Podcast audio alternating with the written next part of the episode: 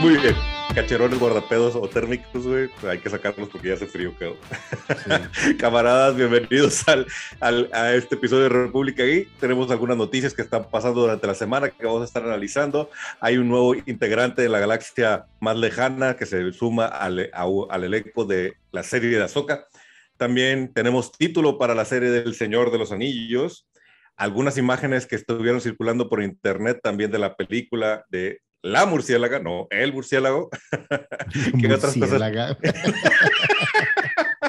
¿Qué otras cosas pues, por ahí? Pues DC está dando como que patadas de ahogado y está buscando este, duplicar la fórmula para vender cómics que utilizó hace como 15 años. Vamos a ver si les funciona.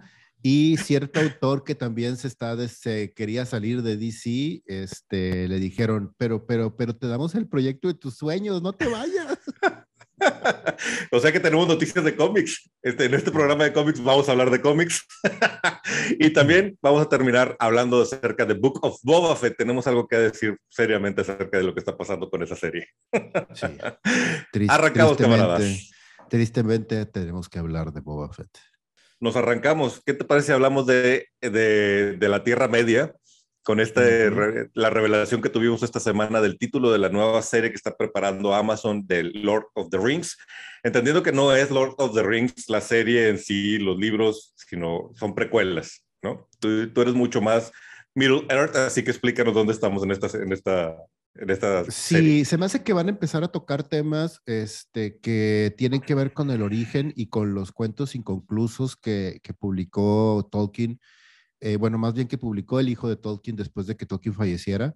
Este, y ese, precisamente de ahí el título, donde se eh, muestran todas estas leyendas, todas estas historias que surgieron, así como los hijos de Turín, que es esta leyenda eh, majestuosa escrita como poema medieval, en donde eh, se cuenta la historia de este primer elfo que se enamora del, de la primera humana este, y pues surge una, ¿cómo se llama? Todo este conflicto alrededor del, del mundo de los elfos, que es lo que le reclama a este, ¿cómo se llama? En, en the Rings a Aragorn, eh, pues el, papá de Arwen, que le dice, güey, no mames, o sea, ya pasamos por esto hace como mil años, no me vengas con excusas ahorita de que ay, sí, yo soy rey, yo puedo casarme con una elfa que también es princesa, no, mi madre, no, te la mereces. Yo quiero pensar que lo que van a hacer es tratar temas del origen del universo del Señor de los Anillos a través del Silmarillion y contar estas historias donde se habla de, de, cómo se forjó el anillo, cómo se le entregó a cada uno de los, este, de los humanos, a cada uno de los enanos, a cada uno de los elfos, cómo fueron engañados por Sauron. Entonces probablemente vayamos a ver a Sauron en, en ese crecimiento y en ese desarrollo de poder para culminar para culminar, me imagino, con esa gran batalla que vimos al inicio del Señor de los Anillos, esa, esa gran batalla que sucede como mil años antes de que realmente mm. empiece la película. Este, al principio a mí cuando, cuando empezó la, la, presentación del tráiler, yo decía, no es Kate Blanchett, ¿por qué ponen a alguien a hablar así como si fuera Kate Blanchett? No mames. Pero dices, eh, ok, va, te la compro, está bien, está bonito el intro, como que es, un, es una frase que todos los fans del Señor de los Anillos conocen, que todos se identifican con ella. Y lo, Fans y no este fans, que creo que también esa es la tirada, ¿no? O sea, cualquier persona del planeta que ha escuchado un poco sobre el del Señor de los Anillos, esa, esa frase dice, ¿será el Señor de los Anillos? Sí, sí, sí. sí. A, mí, a mí el título se me hizo apropiado, creo que está bien, no se quisieron complicar la vida, a veces a veces lo más práctico, lo más sencillo es lo mejor y pues está bien. O sea, The Rings of Power.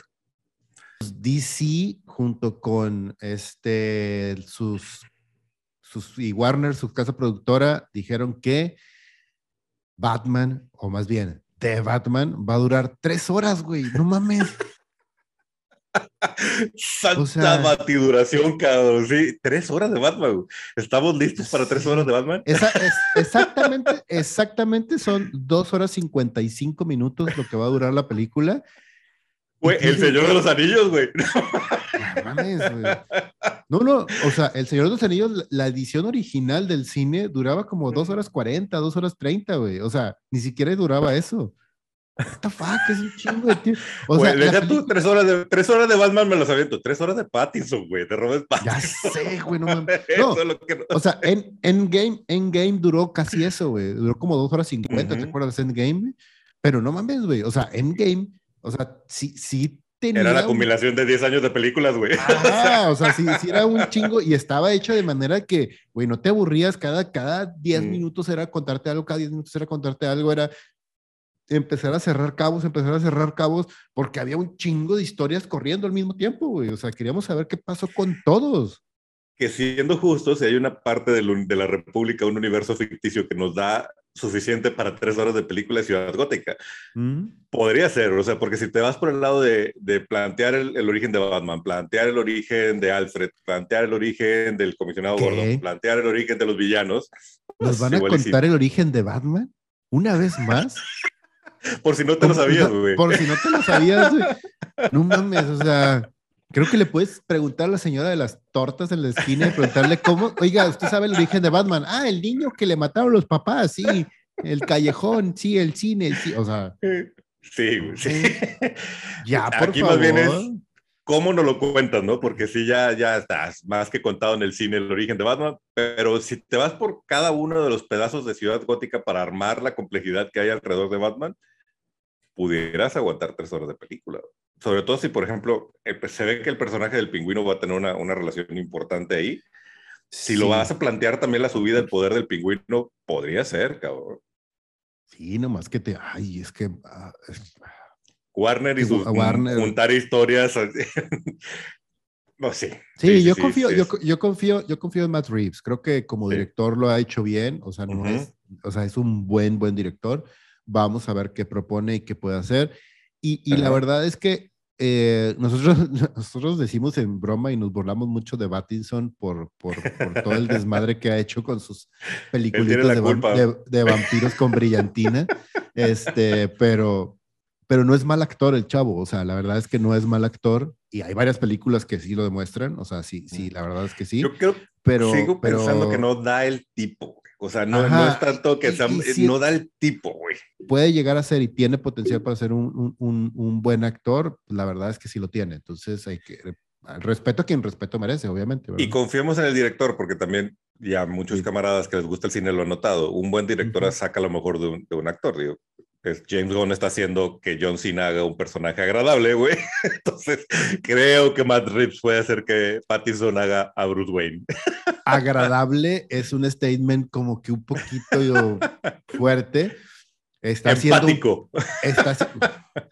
tampoco creo que sea empático la palabra, pero bueno, ok. O sea, está haciendo un personaje, está siendo un personaje interesante y que puedes llegar a entender de dónde viene, pero eso no lo justifica. No, pues es un hijo de puta, güey. Es, un, pinche asesino, güey. Sí, ese es el punto, güey. No, deja tú que sea un asesino, güey. Es un hijo de puta como persona y como superhéroe. Y no hay nada peor que una persona que hace cosas malas pensando que está haciendo el bien, güey. Sí, eso, es, eso es lo más culero de todo, güey. O sea, acuérdate que la, el camino del mal, güey, se siembra siempre pensando que estás haciendo el bien, güey. Sí, claro, y el, super redneck, ¿no? También eso es lo que... Sí, exacto. es, lo peor de Estados Unidos representado en una persona. Sí, pero bueno, John Cena nos está haciendo hablar a profundidad de un personaje gracias a James Claro, claro, sí, sí, sí, claro. Muy probablemente Matt Reeves pueda hacer que Robert Pattinson nos dé un Bruce Wayne con profundidad y que, que no nos esté distrayendo su look emo y su cara rara, etc. ya voy a dejarlo. Por cierto, soltaron la música de Batman también, que suena bastante bien, ¿eh? Suena bastante bien. Eh. no, no, no, he tenido oportunidad de escucharlo, le voy a, le voy a echar un ojo. Le voy a echar un oído más bien. Cada vez que este, escucho un nuevo tema musical de Batman, digo, ¿y qué tiene de malo el de Danny Elfman? Pero, ok, está bien. o sea, ¿por qué tenemos que volver a sacar otro, otro tema musical? Pero, en fin. Ok, y hablando de, de Batman y DC, también otra de las cosas que surgieron en Internet durante esta semana y nos está dando de qué hablar son las primeras imágenes del rodaje de Batgirl. Vemos a Batgirl en acción y también vemos el regreso triunfal a la pantalla grande. Creo que sí no había hecho ninguna película hasta ahorita, había hecho puras series de eh, Brendan Fraser como Firefly, el villano.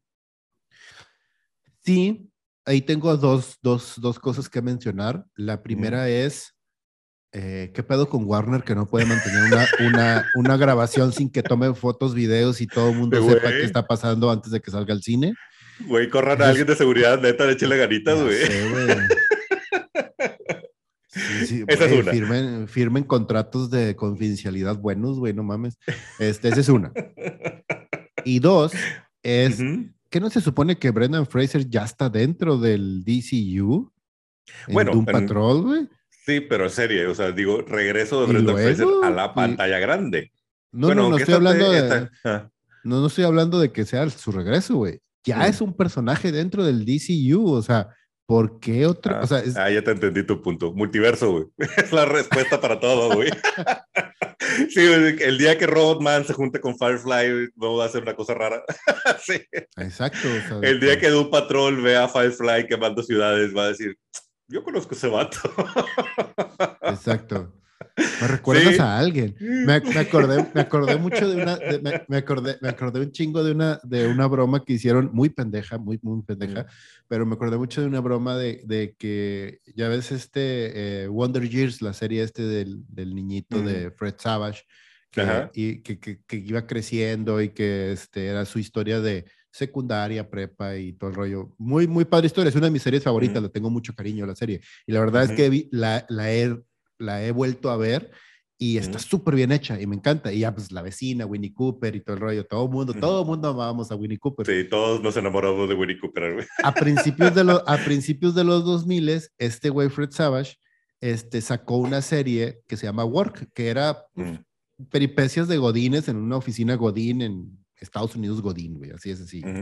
Y en, una, en un capítulo sale de, de, invitada este, la hija, la que supuestamente es la hija del dueño del, de la empresa donde él trabaja. Y la, la actriz es Danica McKiller, o sea, Winnie Cooper. Güey. Winnie Cooper. Entonces, cuando sale, pero sale de una morra así súper mamona, engreída, de que le vale madre el mundo, súper así, ya sabes, súper creída, pues es una niña fresa, rica. Y cuando llega, este güey se enamora así a primera vista de ella. Y, un güey le pregunta y le dice así de que, este, pero güey, la acabas de conocer, además es una morra mamona, fresa, que no sé qué, es que es como si la conociera de toda mi vida. Ah. Es como si fuera el amor a primera vista y te, o sea, es una broma muy interna para, para los que amantes de la televisión en general, pero se me hizo muy gracioso, güey, muy, muy gracioso. Siento que aquí, si saben sacarle provecho a este tipo de cosas, y en algún momento podemos llegar a ver a Doom Patrol interactuar con otros superhéroes, puede ser algo muy gracioso. Puede, puede, ser un buen detalle, que por ejemplo también, y, yo sé que a ti ni te has arrimado la serie de Superman and Louis, está chida, güey, sí, sí tiene los pecados de, de CW este, medio novelesco, pero en sí han logrado construir, y este vato me ha terminado de convencer que es Superman, ¿no? Y una de las cosas que a mí ya me brinca, güey, ahí donde dices tu hijo, es que ya, ya no funciona, güey, ya mi mente de niño lo aceptaba, mi mente de adulto no puedo, güey.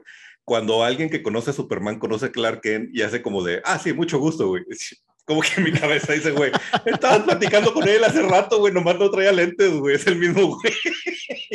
Pero. Pues sí, pues yo te conozco de algún lugar, así. sí, se me hace. De hecho, dos o tres escenas me han sacado de onda eso de que, ah, sí, mucho gusto. Y yo, chinga, pues, ah, sí, es que conocí a Superman, no Clark Kent. ok. Pero bueno, sí.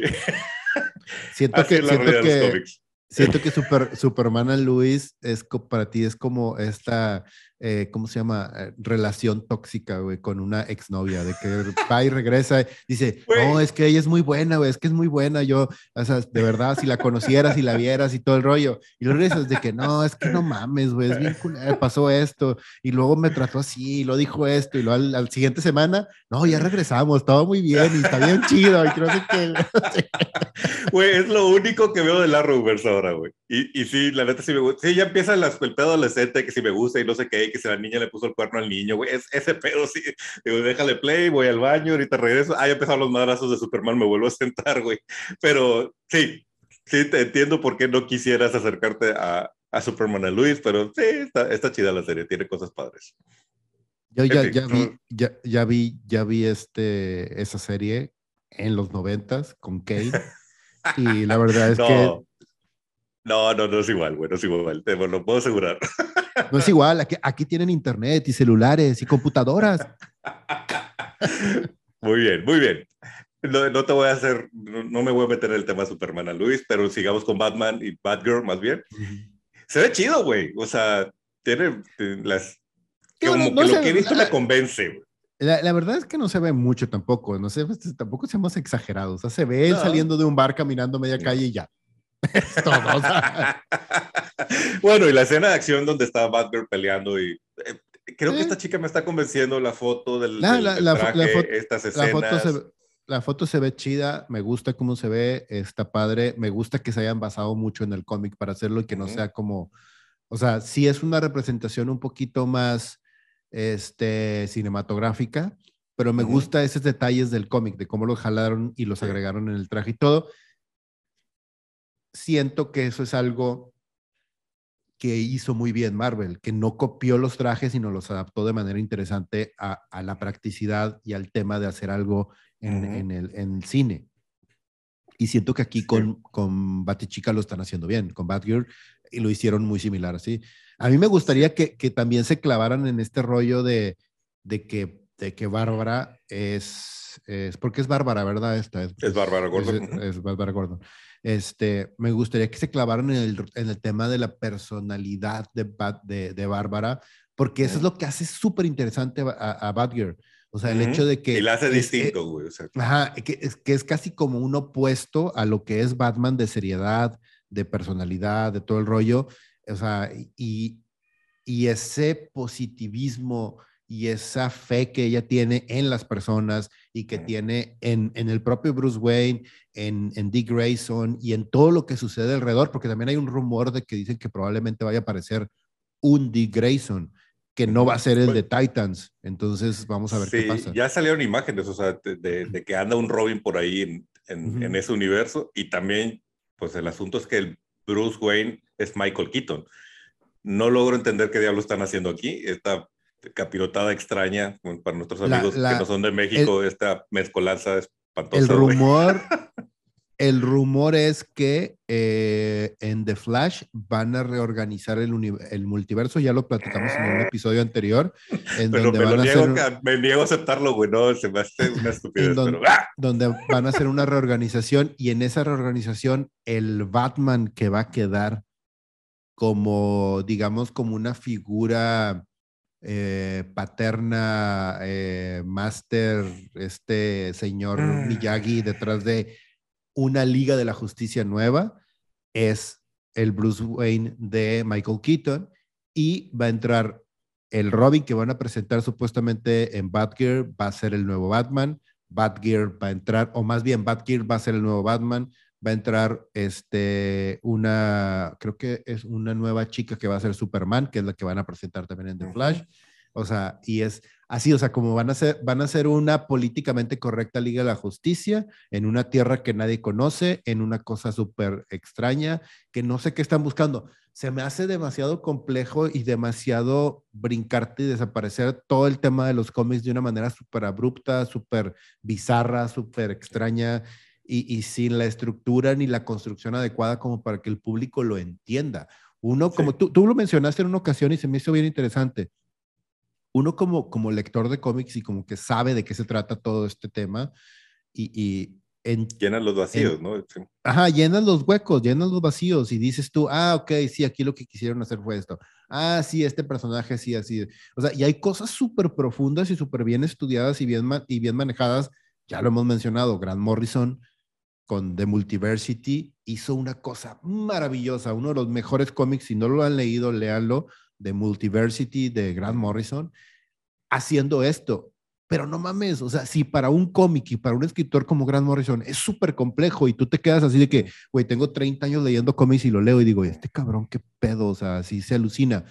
Llevarlo eso a la pantalla grande y reducirlo como a, a, nivel de kinder, güey, no mames, o sea, así se vuelve. Es un cagadero, güey, es un cagadero, porque la, gente, la gente que no está leyendo cómics, que no está al tanto de los, de los multiversos y de las versiones alternas de Batman, Superman, Mujer Maravilla, de repente va a decir, no, ese no es Superman, no, ese no es Batman. Oye, ¿por qué Batman está viejito? No tiene mucho sentido, ¿no? Y además, otra vez Warner arruinando sus ideas. ¿Para qué diablos quemas a Michael Keaton viejito? Hubieras hecho un Batman Beyond, Batman del futuro con Michael Keaton, hubiera estado perro, güey, pero Mucho mejor, pero bueno, sí. Ay, Warner, Warner, Warner. Déjame te meto todavía un poquito más así sobre la, la hoguera, güey. ya anunciaron que, que, el Arrowverse se va a unir al, a los cómics, al universo de los cómics, va a ser una tierra y van a sacar una serie con, con varios personajes del Arrowverse para integrarlos al, a la continuidad de los cómics. ¡Eh! ¡Yay! ¡Yay! Vámonos a movernos de universo antes de que hagan. Ah, no, espérame, mm. todavía hay noticias de cómics en DC. Sí, en DC hay varias noticias de cómics que esto puede ser interesante. Vamos a ver qué sucede. La primera noticia es una noticia como medio truculenta. Ustedes saben nuestro, nuestro amor por James Tinion IV aquí como escritor de cómics, escritor de grandes sagas como este, Something is Killing the Children, The Nice House in the Lake. Este, él, él, él, escribió durante varios años Batman. Exacto. Es, es, es bueno, el, el, chavo es bueno y está haciendo cosas muy interesantes. Y pues estaba buscando este, pues, salirse de DC y como ya que se iba. ya se iba, como que a romper un poco las ataduras que tenía con el universo de DC y empezar a trabajar. Something is Killing the Children está en Boom Comics, no es de DC. The Nice House of the Lake es una miniserie que ya terminó, que es serie limitada, se acaba en el número 10 creo y se acaba y se acaba y está en Black Level, o sea, ni siquiera pertenece al universo de DC que pensemos también que este es su momento, porque Something Kill the Children es uno de los, cómics ahorita que está rompiendo la industria del cómic. O sea, todo el mundo está hablando de Something is Kill the Children. Something is Kill the Children y la gente está empezando a hablar de Nice House in the Lake también, que también es una cosa súper diferente, súper inteligente y súper divertida. Eh, y pues el güey estaba como que buscando pues empezar a trabajar más en sus proyectos independientes. No sé si iba a seguir con Boom o estaba buscando algo por abajo del agua y tal vez en Marvel, tal vez en, en pues Tenía su Substract también, pero estaba uniéndose a esta onda de los cómics digitales en Substracts, entonces ahí, por ahí va su plan también.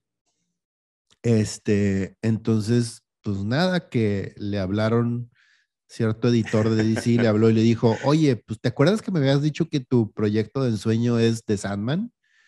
pues, ¿qué te parece oh. si te hago la cabeza de, de, Universe of Batman y sacas una nueva serie y sacas unas nuevas cosas y empiezas a escribir y empiezas a desarrollar el concepto de Universe of, eh, el de Universe of Sandman en DC? Se la jugaron de geek, le, le pegaron a su corazoncito geek. Eh, mira lo que tengo para ti, tengo un juguetito para ti. Se me hace bien bajo. Es, es como, es, es, como este tipo de.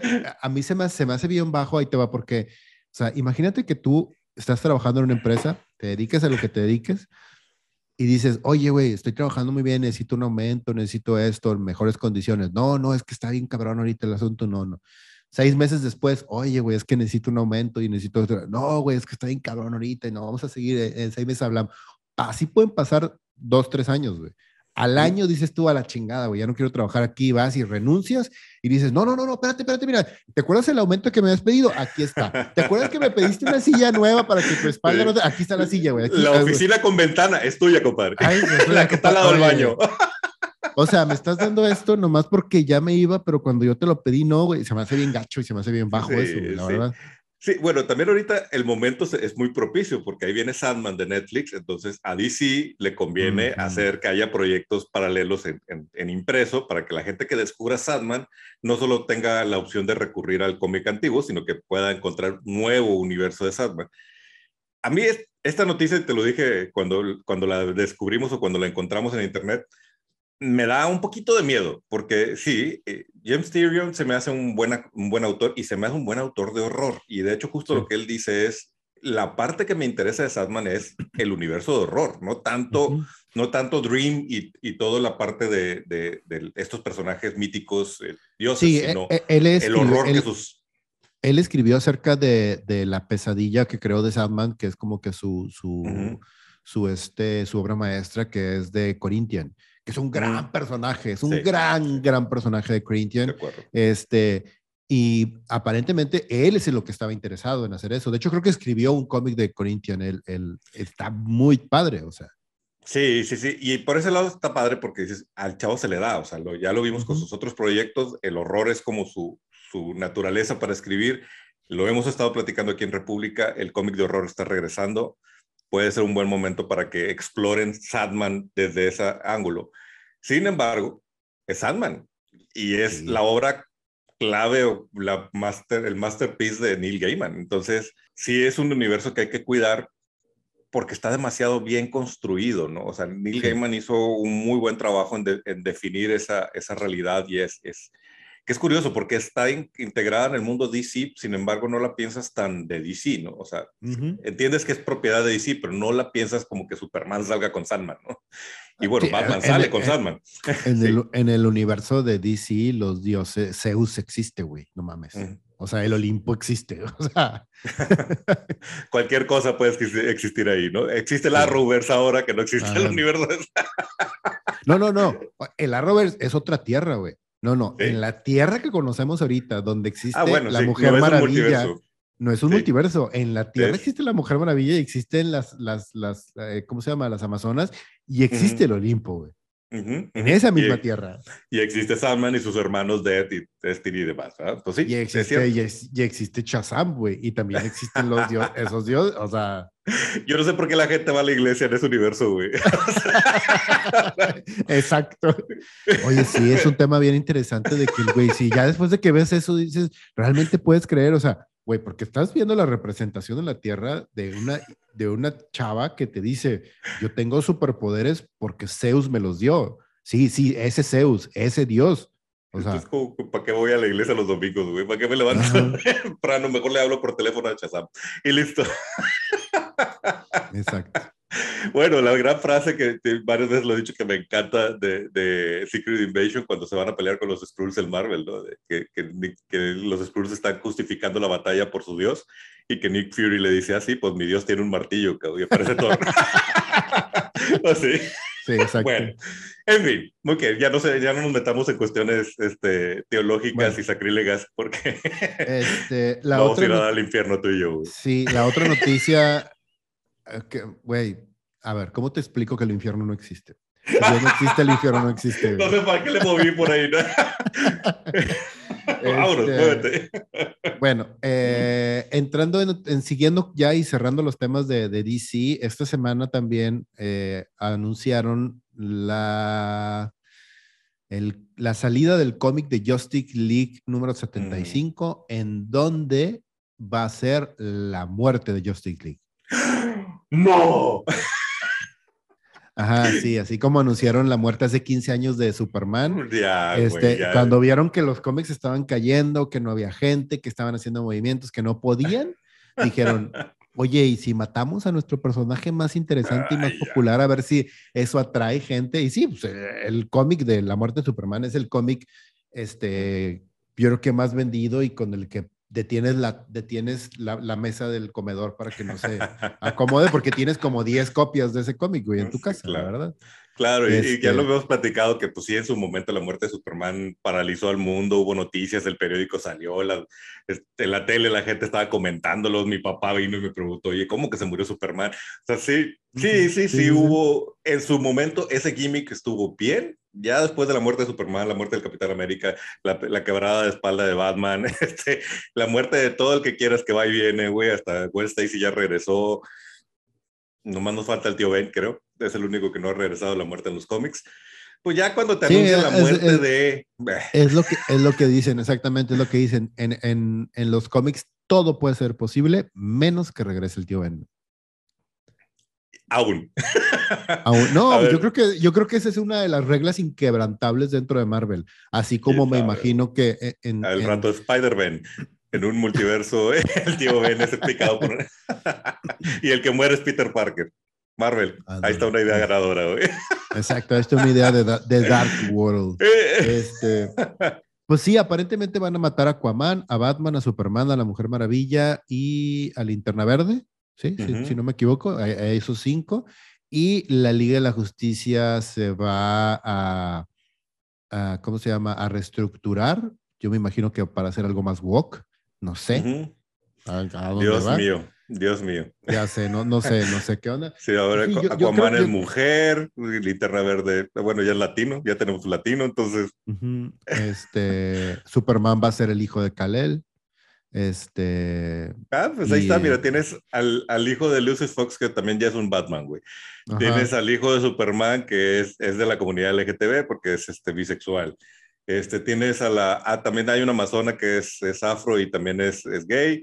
Este, la, esta, que es brasileña, ¿no? La amazona brasileña, ella va a ser, creo que la nueva. Tenemos linternas verdes afroamericanos y latinos, coge uno, güey. Entonces, la linterna, la, linterna verde creo que, no sé, ah, no, es que este es de Future State, es del futuro, la, la, la, chava que estábamos leyendo de, de, la linterna verde, este... Ah, la eh, Far, Far, Sector. Far Sector, está bien chida, güey, esa linterna está bien chida.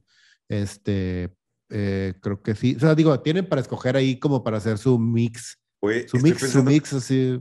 El único que no es Walk todavía es Flash, ¿no? No hay una. Bueno, en el Arrowverse está este. ¿Cómo se llama? El. Ah, se el Barry Allen que. No, Barry no, el otro. Wally West. El Wally West que, es, Este, que es afroamericano. Tú sabes, podrías. Ya está. Tienes toda la Liga de la Justicia para sustituir de una forma woke y bien inclusiva, güey. Sí, ya sé. Nos, falta alguien en silla de ruedas. Eso, eso sí, es, eso sí, güey. Todos gringos, bien inclusivos, pero todos gringos. Y nadie vive, nadie vive en Arabia Saudita, ni en Colombia, ni en, no, ni en Europa. No, no, no, no, Porque, porque, para ellos ser inclusivo es, ah, sí, es brasileño, pero nació en Estados Unidos, sus papás son inmigrantes, pero ella nació en Estados Unidos. Y si vive allá, se muda, güey. Ajá, exacto. Sí, pues sí. Vamos a ver qué pasa. Capaz de que la historia está buena. No sé. A mí ya estas cosas me dan mucha desconfianza de que la muerte de. Ah, ya. Ya, ya, ya. No, y aparte así de que yo lo entiendo. Ahorita ah, tengo mucho tiempo sin, sin clavarme tanto en, en, en, tantos detalles a nivel de DC, fuera de ciertas series exclusivas que leo nomás, este, como esta de Far Sector que estamos platicando. Pero, este, supuestamente, eh, tú sabes ¿quiénes son los que los matan? Yo había leído que es The Dark Army. ¿The Dark Army quiénes son? ¿Es el ejército de mm. Darkseid o de qué es? No, Nomás con que no vayan a salir con otra mamada así tipo de otro que, miren, otro, miren, un, un supervillano superpoderoso que es más fuerte que Superman, pero que nunca sabías de él, pero que aparece convenientemente aquí en este momento para matar a Superman cuando anunciamos que Superman se va a morir. What? La verdad, a mí DC me ha alejado mucho de sus cómics. Ya son pocas las cosas que, que leo porque Sí, no, no, no me ha gustado mucho y particularmente estas sacudidas de universo no me han terminado de gustar. Entonces ya como que eh, ya selecciono muy específicamente lo que quiero leer de ellos. Esta la neta no me atrae, salvo que luego escuche que, que, Yo creo que probablemente... Ajá, yo creo que probablemente sí la voy a comprar y la voy a leer por, ahora sí que Morbo. Por morbo nomás. No, por, eh, también hay, hay, ciertos eventos, soy bien honesto, hay ciertos eventos que como coleccionista o como lector de cómics me gusta leer. Pero también luego surgen noticias así como esta de que no, es que en el número nuevo de Son of Kal-El dicen que es bisexual y la madre y se besa con su novio y todo el rollo y yo. Y todo ¡ah! Vamos a comprar y se acaban los cómics y todo el rollo y yo. ¡Por un demonio! O sea, eso, eso es clickbait cabrón, güey. O sea, cabrón. No nos podemos dejar de insistir, no podemos dejar de insistir y que, que, quede claro, o sea, no estamos en contra de la inclusión en los cómics. De hecho, nos gusta la buena inclusión en los cómics, ¿no? La llegada de Kamala Khan como un, personaje no americano 100% con, con, una estructura social distinta, ¿no? El hecho de que haya convertido en bisexual al hijo de Superman, a mí me sigue pareciendo algo que tiene sentido con el personaje y se me hizo bien construido, ¿no? Así ha habido varios personajes que son. Sí, no, por ejemplo, Blue Beetle. La, la, la creación de Blue Beetle es, a mí se me hace muy buena. El hecho de que este, ¿cómo se llamaba el, original? Ted, ¿qué? Ted Decker, o no me acuerdo. El Blue Beetle original. Ted Core. El, el, el, el, Blue Beetle original a mí me parecía interesante. A mí me gustó mucho en The Justice League International, cuando Batman se hace cargo de la Liga de la Justicia a nivel internacional. Ese cómic se me hacía bien divertido, güey. Y Blue Beetle se me hacía un personaje interesante, se me hacía padre. Cuando lo matan y no regresa y que así se quede muerto, o sea, se me hizo bien chido. Y luego cómo le dan una dimensión completamente diferente al nuevo Blue, Blue, Beetle, perdón, y que sea chicano, que tenga raíces mexicanas, etcétera. Eso se me hace interesante y está, como dices tú, está muy bien planteado. Sholom Madueira de, de Cobra Kai va a, va a interpretar a Jaime Reyes en la pantalla. Sí, toda esa inclusión está muy bien planteada. Cuando está así bien justificada, hecha, perfecto. Y qué padre que ya haya una representación para cada cada uno de los, de los camaradas que estamos reunidos alrededor de este rollo, ¿no? Y que tú te puedes sentir identificado con X personaje porque comparte tu cultura, comparte tu religión, porque comparte tu inclinación, lo que sea que te haga sentir que estás representado, qué padre. Pero cuando está bien armado y no es un gimmick de mercadotecnia por vender y por decir, mira, somos incluyentes, mira, estamos en la onda. No, eso no está chido. No está chido. Sí, son, click, son clickbaits, como te digo, o sea, básicamente se convierten en eso y eso. Bueno, vamos a movernos de universo. Vámonos ahora a la galaxia más lejana, güey, porque soltaron también, soltaron una noticia de una actriz se une al elenco de Ahsoka y me tiene intrigado, cabrón. Mary Elizabeth Winstead, a quien conocemos por, principalmente yo creo como Ramona Flowers de Scott Pilgrim, ahora recientemente como Huntress en Birds of Prey. Bueno, ella ha hecho muchos, muchos personajes chidos, la neta es que es una, es una buena actriz. Y se une al, elenco de Ahsoka en un personaje que no revelaron. Primero dije Sabine y dije, no, no, Sabine ya estaba casteada, entonces, ¿quién podrá ser? ¿Será un personaje nuevo quizá? Probablemente, a lo mejor estaría chido que fuera, que fuera un, un, personaje de, este, como una recompensas o alguien que estuviera buscando un enemigo para, para Soka, güey. O a lo mejor una Sith, güey, puede ser una Sith también, que ande buscando ahí a Soka. ¿Te acuerdas, ¿te acuerdas en, en la serie de, de, Rebels, el grupo de, el grupo de, de estos Siths que comandaba Darth Maul, que andaban atrás como recompensas había una chava entre ellos. Y a ellos, a ellos creo que nunca, nunca les ponen un final o creo que nunca los matan, nunca hacen nada con ellos. Podría ser ese personaje, güey, de la chava Sith que ande persiguiendo a Soka todavía, tratando de venga, vengar un poquito el tema de la muerte de Darth Maul, que al final la Soka no es el que la mata, pero es como que la que provoca un poquito el tema de, de su declive o muerte o Sí, ya nomás que ya no sean mandalorianos, güey, ¿no? Ya, ya, ya, que ya los mandalorianos ya mueren, ¿no? o sea, ya tenemos a Boca Tan, no, hagan una serie de Boca Tan.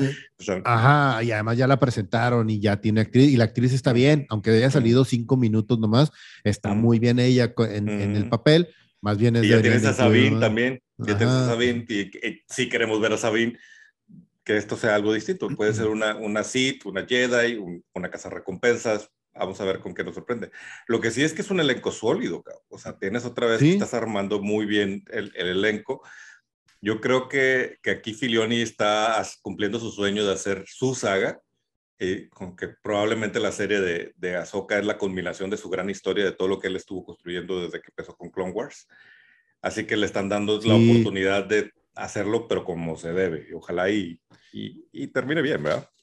además, Ahsoka es, Ahsoka es su, es su, ahora sí que es su niña, güey. O sea, es. su gran aportación al universo de Star Wars, ¿no?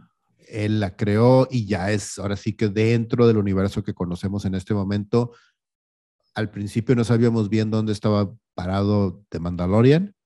Y cuando tuvo esta interacción con Luke, pues obviamente fue canon. Y al hacerlo canon, este, dentro del universo que conocemos de Star Wars, al mismo tiempo, pues hicieron canon precisamente a Ahsoka y a todos los personajes que han interactuado con The Mandalorian, lo que nos lleva a que todo está perfectamente bien integrado con el universo de Clone Wars y con Rebels tiene, y con todo eso. Tiene que haber un maldito momento en que Ahsoka se conozca, a Luke, ¿no? Tiene que haber un eh, maldito capítulo donde Ahsoka, que, sí, que Ahsoka platique con Luke, Ya no te digo que se peleen o algo, pero mínimo que, que se conozcan, ¿no? Sí, sí, estaría chido, güey este, me gustaría nomás eh, preguntarte qué opinaste acerca del el tráiler de Moon Knight. Oh, oh, sí, cierto, qué bueno que, lo recordaste. Neta, me está pareciendo que Moon Knight se va a convertir probablemente en una de las mejores series de, de, Marvel Studios. Se ve original, se ve en la potencia de Oscar Isaac como actor. Me tiene muy intrigado seré sincero que Moon Knight no es como uno de mis superhéroes favoritos de Marvel. O sea, se me hace interesante, pero no es como algo que diga, oh, Moon Knight. No.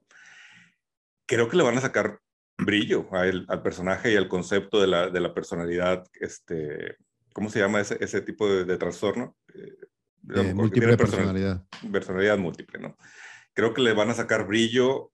Me parece muy interesante cómo está construido veamos qué. O sea, la verdad es que incluso varias veces lo he platicado, mi esposa no es geek, le gustan ciertas cosas por mi culpa, y estábamos viendo el tráiler y dijo, esa sí la quiero ver. O sea, como que ahí hay un, hay un algo que es atractivo de, ese personaje y lo entendieron bien. Sí, a mí me pasó lo mismo con, y siento que van un poquito por ese camino con el de mm. WandaVision también mi esposa cuando empezó a ver WandaVision dijo, ah, esto está bien interesante, dice, sí, me, sí quiero verla, o sea, sí quiero, y se sentó conmigo a verla toda, completa. este, las partes de acción y de pelea así como que, ah, bueno, déjame ver TikTok. Pero la historia sí le gustó, entonces en esta a lo mejor y también creo que cuando vio el tráiler también dijo, eh, se ve interesante. Para alguien que no le gusta cero los cómics, pues sí, o sea, digo, obviamente se ve más interesante. Y como dices tú, creo que van a explorar y están trabajando con temas mucho más profundos. Y, y, Marvel lo está haciendo bien, trayendo, igual como lo acaba de hacer DC, trayendo a Peacemaker con una serie y presentando personajes como un poco más oscuros, pero que hay historias ahí detrás que puede contar y pues los dos tienen hasta para tirar para arriba de personajes así de que secundarios, oscuros, superhéroes que sirven como que de apoyo, que no son los, que no son los Vengadores y que no son la Liga de la Justicia. O sea, hay un chingo de personajes con los cuales puedes trabajar. Ya lo hemos visto, DC lo está haciendo bien con Doom Patrol también, por ejemplo. Entonces aquí creo que Marvel también dijo, güey, ¿sabes qué? Ya, ya, ya chole con los personajes que vienen de las películas, que todo el mundo conoce, que ves cómo está funcionando, etcétera y vamos a, empezar a presentar cosas nuevas. Y esta es la primera vez que lo van a hacer. Van a presentar un personaje que nadie conoce de nuevo y a lo único que me remite es a algo tipo Ant-Man o tipo este Guardians of the Galaxy, Que nadie los hacía por fuera de lo común. Nadie los hacía. Fuera de las personas que realmente están clavadas en los cómics, nadie sabía quién era de Guardians of the Galaxy, Nadie. Ahora, también creo que hicieron un buen trabajo con la adaptación del traje de Moon Knight, porque una de las, de las cosas que nos iba a hacer ruido, sobre todo a la gente que no está tan metida en los universos de cómics, es, ese es como que Batman en blanco, ¿no? Entonces, este rollo de que le hicieron más momia, creo que también lo aleja, lo aleja de Batman, lo hace más, lo hace más único, en, en, los últimos, en los últimos como 10 años han salido varias miniseries de Moon Knight. Y la, última a mí me gustó mucho, se me hace bien chida, porque es una miniserie también como de 12 números o 10, no me acuerdo. Pero es, termina. Es como una reinvención un poquito del personaje y cómo trabajan. Y, y, también hicieron algo muy similar a lo que hicieron con Hawkeye, ¿te acuerdas? La de la de Aya. Ella. Este, y trabajaron el personaje de una manera muy interesante y a mí me encantó lo que hicieron con el traje. De hecho, ahorita en los cómics es un rollo de que el güey anda como si fuera un, un, traje sastre. Yo espero que, que y la máscara, ajá, y todo blanco. Esa representación. Genial, está se me hace súper cool ese, ese diseño. Ojalá que sí aparezca en algún momento de la serie, porque sí está, está bien chido. Y también lo que me gusta es esa sensación de que esto tiene como sabor a horror. Ajá, sí, es, un es algo que no hemos explorado en Marvel, ¿no? Que Marvel también tiene muchos, muchos temas ahí como para trabajar a nivel de horror. Ahora, este personaje también, te digo, como que se presta mucho a, la, a todo lo que está sucediendo y la verdad es que me encanta lo que están haciendo con el personaje. En este cenita donde este güey contesta este celular viejito y le dice, güey, estás vivo. Y cuando le dice Mark, y tú dices, ah, pues sí, es Mark Spencer, es el personaje, claro. Y le dice, Ajá, Spector, perdón, Mark, Mark Spector, y que le dice, mm. güey, ¿quién es Mark? Y le dije, ¡oh! oh ¡Qué chido! Porque, güey, este rollo de, como dices tú, este rollo de las personalidades múltiples lo van a trabajar a un grado de que te va a sorprender, va a decir, ¿quién es el personaje? O sea, ¿quién es quién? O sea, ¿quién es el verdadero, el verdadero, el verdad, el verdadero ¿Cuál es la personalidad real? Sí, o sea, es quién, quién es el que tiene múltiple personalidad, ¿no? o sea, ¿sí? ¿Quién es el original? Sí, eh, va a estar interesante esto. Y luego también, en los cómics al menos, Werewolf by Night tiene conexión con Moon Knight. Sí. Y sabemos que ahí viene eh, Gael García Bernal como Werewolf by Night, como un especial de Halloween para Marvel, es para, para Disney, Plus. Veamos si los conectan, ¿verdad? Porque ahí a ver si hacen algo. Universos de horror. Chingón. Y pues ya puedes, ya puedes abrir los Midnight Suns con esto, ¿no? Ya tendrías a Moon Knight, vas a tener World War by Night, anda por ahí. Doctor Strange podría funcionar, pero podría meter a Ghost Rider, que todo el mundo lo está gritando. todo el mundo está gritando así, ya saca Ghost Rider. Por favor, háganle una película decente a Ghost Rider. por favor. Y saquen a Ghost Rider para por favor después sacar a Cosmic Ghost Rider, güey. sí, güey. Güey, imagínate que John Brental regrese al universo de Marvel, pero como, como Cosmic Ghost Rider, güey, en lugar de como Punisher, güey.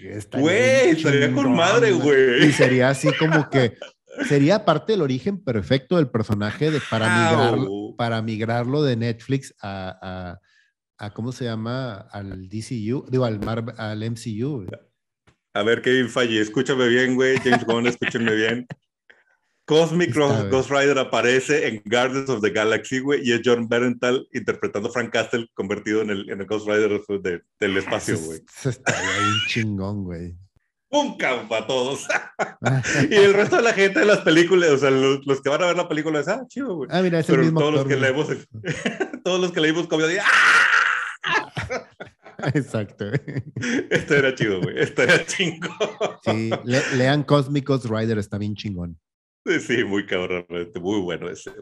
Muy bien, este, ahora sí yo creo que nos metemos a la galaxia más lejana. Tenemos que hablar de Book of Boba Fett y lo que está pasando con esa serie y esta sensación rara que nos está surgiendo. Creo que volvemos a la dinámica donde yo soy un poco más positivo que Leo. Leo viene ya con, ya está sacando la espada porque está listo para, para machacar a, a, Robert Rodríguez. Algo, algo está mal en esta serie. O sea, no es mala serie. O sea, creo que coincides conmigo de no pudieras decir que es, un, es una mala serie, pero tampoco puede decir que es Mandalorian. Em, ahí te va. Eh, mi problema con The Book of Boba Fett es que se siente vacía, güey. Mm. Se siente en un set de cuatro paredes, se siente como una telenovela de Televisa, se siente sin alma y se siente que es... Hay ciertos elementos en la construcción del personaje que lo siento forzados. Sí. No terminan, no terminan de no terminan de cerrar el personaje ni darle la forma que nosotros creemos y, ya chole también con la fórmula de el personaje malo que en realidad era bueno, que vamos a hacer que entiendas por qué es malo y por qué se volvió bueno y por qué al final es un malo bueno. No, güey, o sea, está, eh, eh, no, es un cazarrecompensas, el güey desintegraba gente. Spoilers, ¿verdad? Spoilers, vamos a echarle spoilers para poder analizar esto, sí. Sí, sí, sí, o sea, se me hace, por ejemplo, hay muchas cosas que se me hacen como muy sacadas de la manga, hay cosas que tenían como que un futuro y estaban construidas de manera interesante y de repente las avienta por la ventana de una manera como que súper rápida, súper, o sea, sin sentido, como por ejemplo... el rollo de la construcción de Sand People en The Mandalorian se me hacía bien interesante. Y dije yo, ah, mira, estos guiñitos que te dan de la cultura de Sand People, de que son unos guerreros súper fuertes y que en todo el rollo y la madre está bien chingón. Y luego cómo la introducen con, con The Book of Boba Fett, se me hace sin sentido. O sea, sin sentido, ¿por qué? Porque The Sand People no tendría por qué haberlo rescatado, ni haberlo preparado, ni entrenado como uno de ellos, porque además ni siquiera se lo gana. O sea, ni siquiera se lo gana, es nomás de la nada, literal. O sea, y ese detallito de que, ay, si es que salvé al niño, y no mames, o sea, de Some People son unos salvajes, son, haz de cuenta, imagínatelos como si fueran, este, 300, güey. O sea...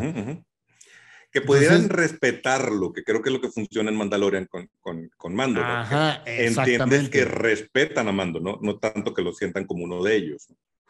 Y todos los temas de, de, la supuesta superioridad, superioridad intelectual o física o lo que tú quieras de Boba Fett están súper chafos manejados, güey.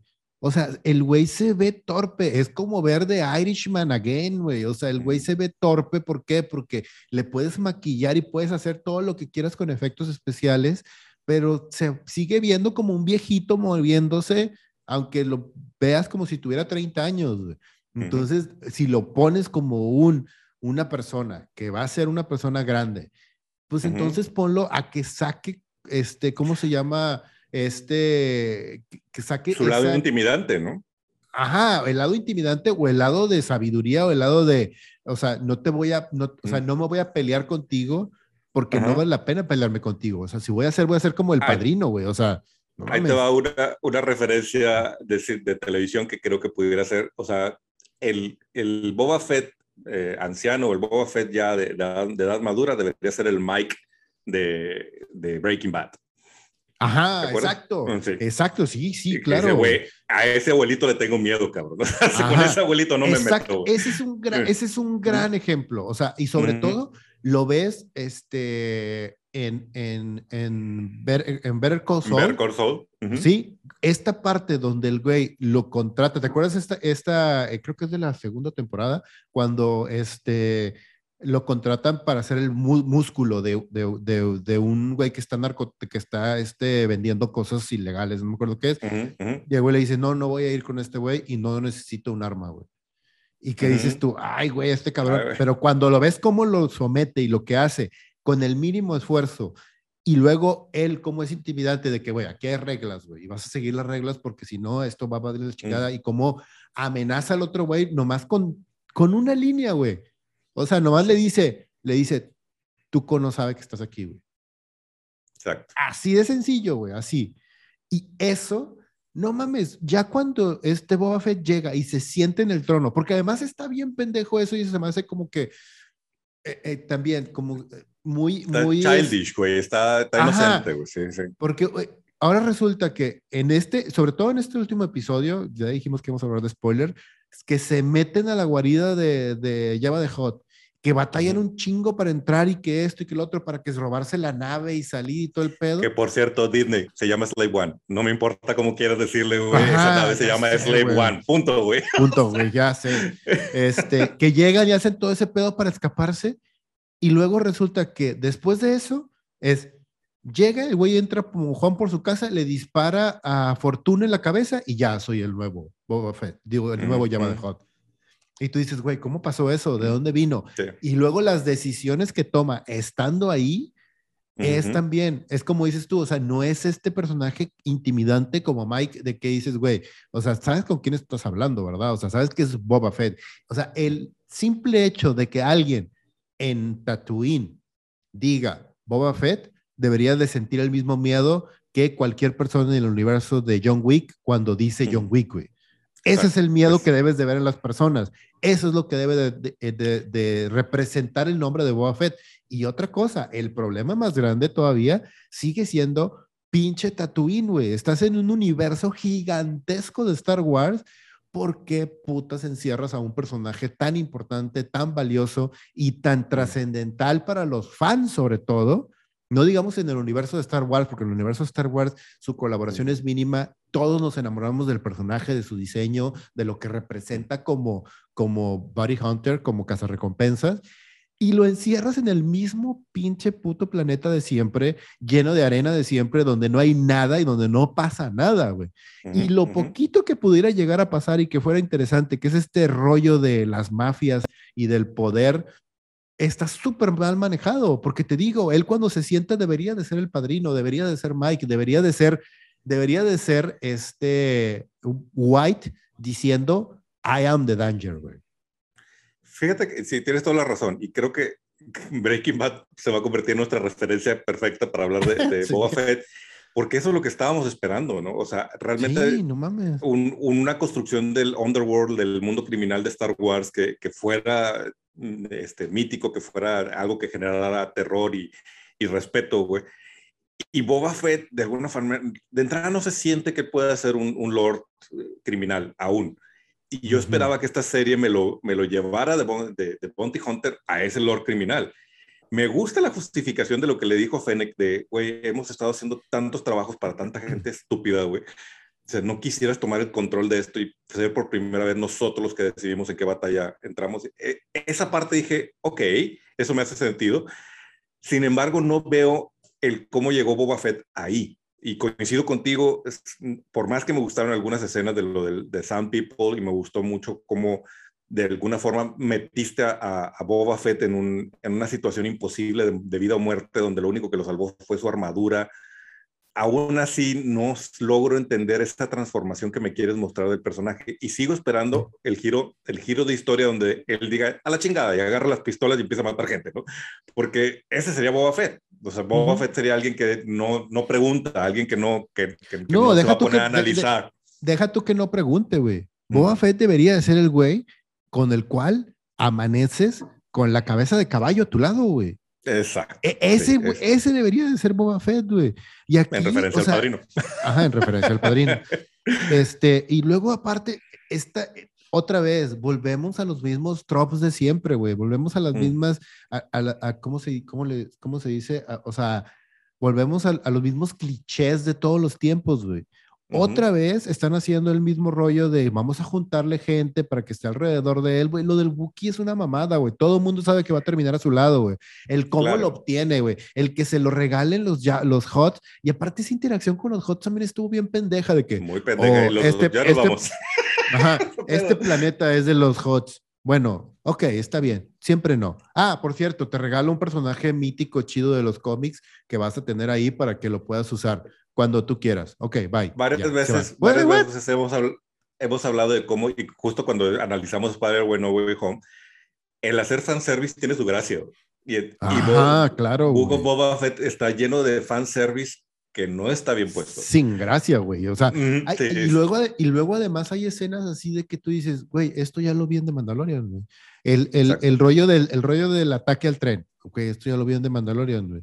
Oye, el, el, rollo de entrar a un lugar y sacar y la nave, ya lo vi en The Mandalorian, güey. Oye, este, el rollo del crecimiento del personaje y de vamos a meterle a su grupito de amigos que lo respeta y cuando los necesite y vaya por ellos y les diga, güey, necesito su ayuda, van a venir todos, ya lo vi en The Mandalorian. O sea, eh, siento que están haciendo una versión mala con un mejor personaje o con un personaje mucho más conocido, una versión mala de The Mandalorian, güey. Y está bien chafo eso, güey yo te voy a decir cuál es mi verdadero problema. O sea, lo hemos platicado, lo dije al principio, a mí me gusta más de lo que a ti te gusta, pero... Sí, pero además de todo el problema técnico que tengo con la producción y la dirección, que a veces hay, hay sets y hay, y hay secciones que se ven mega cartonadas y mega chafas. Sí. Es justo lo que iba a decir. Mi verdadero problema con Book of es Robert Rodríguez. O sea, yo siento que lo que está pasando ahí es, es, Robert Rodríguez, que seamos sinceros, nos ha hecho cosas bien chingonas para la República, pero no es el mejor director del planeta. Y, y, aquí es donde empiezas a ver a Robert Rodríguez flaquear con sus decisiones de CGI raro, sus decisiones estéticas extrañas, es su mala dirección de personajes que con ciertos actores funciona, pero con, no con todos.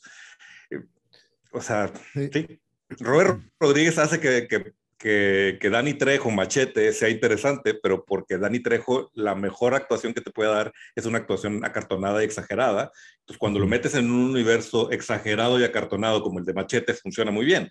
Pero agarras a Machete y lo metes en Star Wars y empieza a ver cosas raras. Toda la secuencia de la persecución de las motos, güey. Ah, sí. Se hizo muy mala, cabrón. Muy, muy, mala. De hecho, la muy mala la decisión estética de estas motos rojas y colores y, ellos vestidos como, como, como banda de punk de los ochentas, güey. Eso no es Star Wars, güey. También se ve, se brinca. Sí, se ve, se ve, como dices tú, se ve plasticoso, se ve, o sea, estás, aparte estás en Tatooine, güey. Otra vez, volvemos a lo mismo del tema del planeta. O sea, todo deberías de, debería estar oxidado, rústico, quebrado, güey. Eres un, eres un pinche basurero del universo de Star Wars, literal. Esas decisiones estéticas en Alita Battle Angels funcionaron muy bien, porque tiene sentido en ese anime, güey. Pero Tatooine no es así. Y si vas a meter referencias de anime, te deberías de ir hacia un anime más oscuro, más sucio, Star, más... Star Wars Visions, güey. Star Wars Vision, ahí lo hicieron muy bien, güey. Exploraron todas estas partes. Sálganse de Tatooine, además, güey, no mames, o sea, ya chole con eso. Yo quiero pensar que esto es, le decía a mi esposa, esto es como un narcos en el espacio, o sea, estoy, estoy viendo una, una pelea de territorios, güey, pero no terminan de ser, no terminan de ser intimidantes nadie, güey, porque hasta ahorita no he visto un, solo lord que digas, güey, este es, este es el cabrón, güey, aguas con este vato, mm, mm, ni Boba Fett, entonces yo quisiera pensar que esto se va a convertir en una guerra de, territorios dentro de Tatooine y una vez que Boba Fett es el, el, señor de Tatooine, ahora sí se va al resto del universo y se va a enfrentar a los Pikes y se va a enfrentar con diferentes pandillas del, del universo. Sin embargo, la construcción va lenta.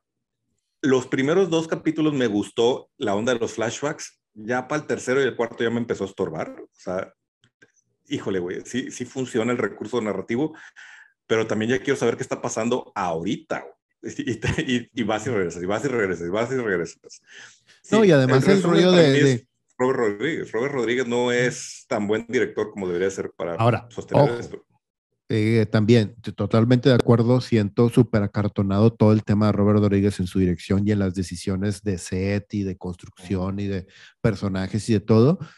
Pero ojo, el guion es de John Favreau, ¿eh? Y se me hace que la está, ahí no está funcionando bien. Todos los guiones hasta ahorita han sido de John Favreau. Por eso siento que la dirección es el, es el carril descarrilado. No, porque no, a lo que voy es que siento que son varias cosas, porque el guion no es bueno, güey. Ese es mi punto. La dirección puede ser no tan buena, pero... Hace que el guion no se sienta bueno, creo yo, pero... Bueno, pues sí, puede porque puedes tener un gran guionista y si le das el, gran guion a un director que no sabe representarlo, lo manda, lo echa a perder. Ah, sí, Como al revés, un mal guion, un buen director lo puede convertir en algo que brilla, pero... Yo siento que no, güey. Yo siento que mm. la raíz es un guion, es un guion malón que no está mm. tan bien y que además se acentúa por un director malón que no lo está haciendo tan bien. O sea, el guion no es tan bueno, güey. El guion, porque si el guion fuera bueno, podías hacerlo con palitos y cartones, güey, y te va a gustar, güey.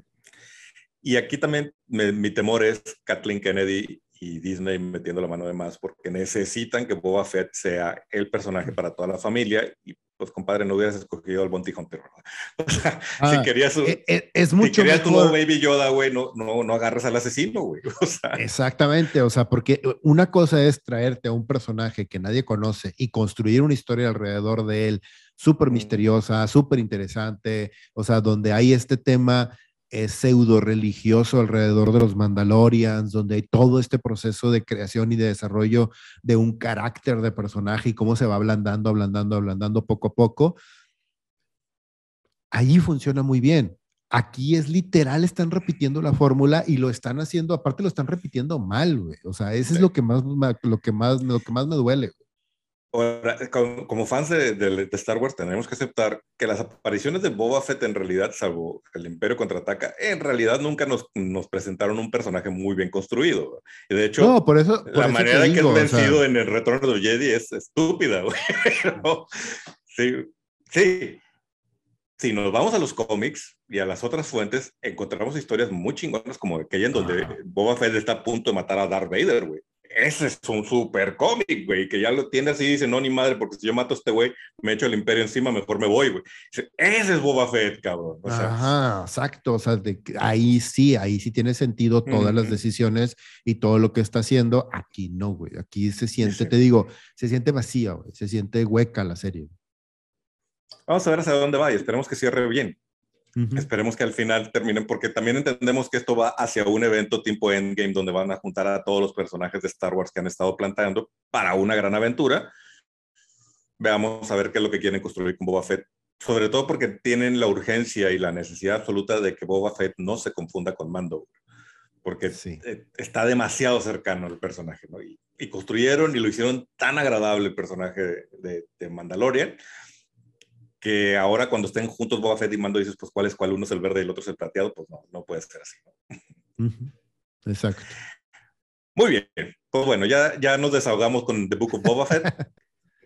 Insistimos, no es así como de aléjense, es una porquería, no, creemos que va cojeando, no es, no es lo mejor que le habíamos visto a Disney de Lucasfilms. Eh, y esperemos que, que, mejore sobre todo porque a, mí pues, el ahí viene Ahsoka y ahí viene todo lo de Andor. Y... Justo a eso iba, o sea, a mí lo que más me da miedo es precisamente que vayan a agarrar esta misma ondita de construir la misma historia, nomás switchando los personajes, o sea, que vayan a querer hacer lo mismo con Andor, que vayan a querer hacer lo mismo con Ahsoka, porque son personajes completamente diferentes, güey, o sea, y son con, backgrounds. Obi-Wan está encerrado en, en Tatooine, güey, o sea, ya, salgan de ese pinche planeta. Pero, por ejemplo, en el caso de Obi-Wan no lo quiero ver fuera de Tatooine, porque se supone que está cuidando a Luke, güey. No, justo lo que no me gustaría es, ah, bueno, le voy a dar una misión para que se vaya al otro lado del universo. No, güey. pues sí, pero entonces ahí tiene un sentido y ahí lo que, ahí el chiste es cómo vamos a trabajar alrededor de Obi-Wan en Tatooine y además tiene que haber una interacción con Luke, tiene que estarlo viendo, tiene que estarlo checando, porque, ojo, en el canon, en A New Hope, él dice, el viejo Ben, o sea, sí, lo conoce. Sí lo conoce. Sí es el lo loco del conoce. pueblo, ¿no? Entonces, Ajá, ese es, ah, es este viejito que, con el que me he topado de vez en cuando. Entonces ujú. sí lo conoce. Bueno, esperemos que no, la, que no la cajeteen y que nos den este universo expandido que tanto queremos, porque ya lo estaban haciendo muy bien con Mandalorian, no, no, no se tropiecen Sí. aquí. Eh, pero bueno. Bueno. En fin, con esto cerramos el episodio de República Geek del día de hoy. Muchas gracias a todos por quedarse hasta el final. Les recordamos nuestras redes sociales, Facebook, Instagram y ahora también TikTok. Si estás viendo este video en YouTube, prende la campanita, suscríbete y prende la campanita para que no te pierdas ni un solo episodio. Si nos estás escuchando en Spotify o cualquier reproductor de podcast, suscríbete también. Subimos programas todas las semanas, así que pues mantente al pendiente y sigue con nosotros y recomiéndanos. Camarada Leo, Camarada Richo. camaradas todos, nos vemos y nos escuchamos en la próxima República Geek.